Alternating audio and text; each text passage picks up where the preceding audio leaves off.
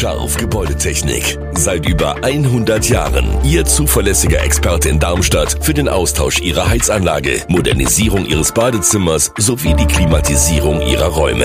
Erwarten Sie mehr von uns, als Sie es gewohnt sind. Scharf Gebäudetechnik.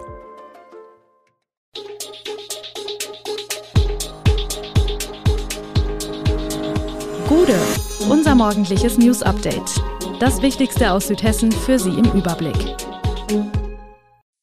Guten Morgen aus Darmstadt an diesem 14. August. Die Baustellen in Darmstadt schreiten voran, die Bilanz des diesjährigen Circle of Leaves fällt ernüchternd aus und warum die Darmstädter einen hohen Wasserverbrauch haben. Die Sommerferien sind zur Hälfte vorbei, die ersten kleineren Baustellen, die die Stadt Darmstadt und Hejag Mobilo gerne in die verkehrsärmere Zeit legen, sind bereits erledigt. Auf den großen Baustellen geht es auch sichtbar voran, vorbei sind sie aber noch nicht. Wieder befahrbar ist seit ein paar Tagen der Böllenfalltorweg, der von der Niederramstädter Straße abzweigt und über den Campus der Technischen Universität Darmstadt Richtung Norden führt. Im Bereich der Eugen-Kogon-Straße jedoch sind die Bauarbeiten in vollem Gange. Die Bauarbeiten stehen in Zusammenhang mit der Neugestaltung des Eingangs zum Campus Lichtwiese. Sichtbar voran geht es auch in der Niederramstädter Straße. Dort lässt es sich bestens auf den neu angelegten Radwegen fahren. Für die Autofahrer, die von Osten kommend Richtung Innenstadt wollen, heißt es allerdings immer noch Umleitung über die Landsgrundstraße bzw. Klappacher Straße nehmen. In der Frankfurter Straße sind am Willy-Brandt-Platz und an der Schlossgartenstraße inzwischen die Bauweichen für die Straßenbahn entfernt, so dass die Strecke wieder zweigleisig zu befahren ist. Nach Angaben der städtischen Pressestelle wurde die Strecke auch schon von der technischen Aufsichtsbehörde abgenommen. Mit rund 1000 Besuchern hat sich das Elektrofestival Circle of Leaves am Marbach-Stausee nicht als großer Erfolg herausgestellt. Aufgrund der kurzen Vorbereitungszeit sehen die Veranstalter das Festival in Oberzent allerdings auch nur als Generalprobe für kommendes Jahr. Die Organisatoren von Circle of Leaves hatten vor allem mit zwei Problemen zu kämpfen. Die nötige Genehmigung wurde erst wenige Wochen vor der Veranstaltung erteilt. Und am Samstagnachmittag musste aufgrund einer Unwetterwarnung das Festivalgelände teilweise evakuiert werden. Kein Wunder also, dass am Ende ein Riesenminus für die Veranstalter herauskommt. Doch trotz der Verluste lassen sich die Organisatoren nicht entmutigen. 2024 soll es mit mehr Vorbereitungszeit besser werden. Das Elektrofestival wurde erstmalig 2019 veranstaltet. Weitere Auflagen wurden jedoch durch die Corona-Pandemie verhindert. Wie wertvoll ist Darmstadts Wasser?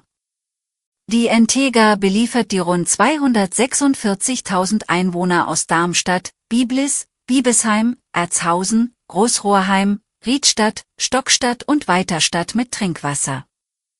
In Darmstadt kostet ein Kubikmeter Wasser 1 Euro und 95 Cent brutto, mit einem Literpreis von unter 0,2 Cent.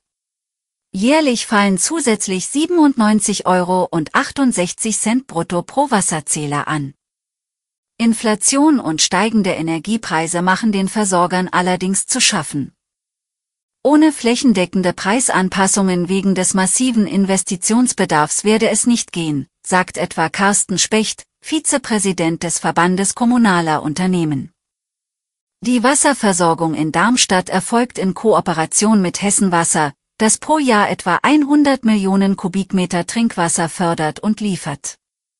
Das Wasser stammt aus dem hessischen Ried, dem Vogelsberg und dem Spessart sowie aus Brunnen in Ballungsräumen. Der tägliche Wasserverbrauch pro Darmstädter Einwohner lag 2021 bei 146 Litern und variiert je nach Region und Nutzergruppen. Dieser hohe Verbrauch ist auf verschiedene Faktoren zurückzuführen, darunter Pendler, Studierende und Besucher der Heinerstadt. Für alle Pendler, nach einem Jahrzehnt der Bauarbeiten wurde die Schiersteiner Brücke zwischen Wiesbaden und Mainz am heutigen Montag, um 5 Uhr, offiziell eröffnet. Bereits am Vortag kam es zu einer symbolischen Eröffnungszeremonie, bei der Bundesverkehrsminister Volker Wissing von der FDP, der hessische Verkehrsminister Tarek Al-Wazir von den Grünen und der rheinland-pfälzische Verkehrsstaatssekretär Andi Becht, ebenfalls von der FDP, ein schwarz-rot-goldenes Band durchschnitten. Auch der parteilose Mainzer Oberbürgermeister Nino Hase und Wiesbadens OB, Gerd-Uwe Mende von der SPD, nahmen teil. Die Eröffnungszeremonie wurde allerdings von Protesten begleitet, die sich gegen die Erweiterung der A643 durch das Naturschutzgebiet Mainzer Sand aussprechen.